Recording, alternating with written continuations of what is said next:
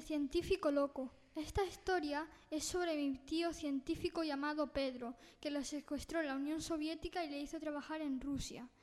La gente decía que estaba loco, porque decía que había un demonio. El científico decía que se acercaba al demonio y el demonio traía la muerte. El demonio tenía la capacidad de poseer el cuerpo de un ser vivo.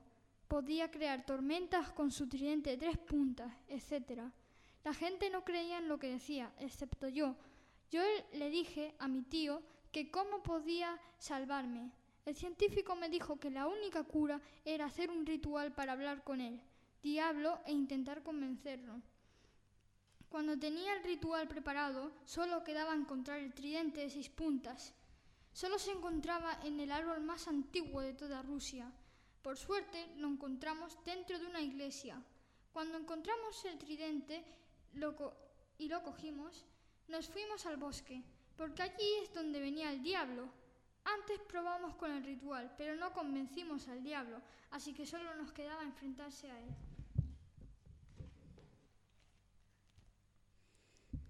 Cuando lo vimos, el científico activó unos focos de mucha potencia, porque el diablo no soportaba la luz, pero no funcionaba.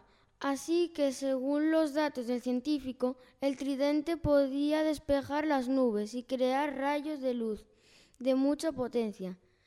A continuación, el científico y yo juntamos los focos y el tridente, creando un megarrayo. Después, el rayo alcanzó al diablo, haciendo que se convirtiese en vapor. Pero resultaba que ese vapor había formado nubes.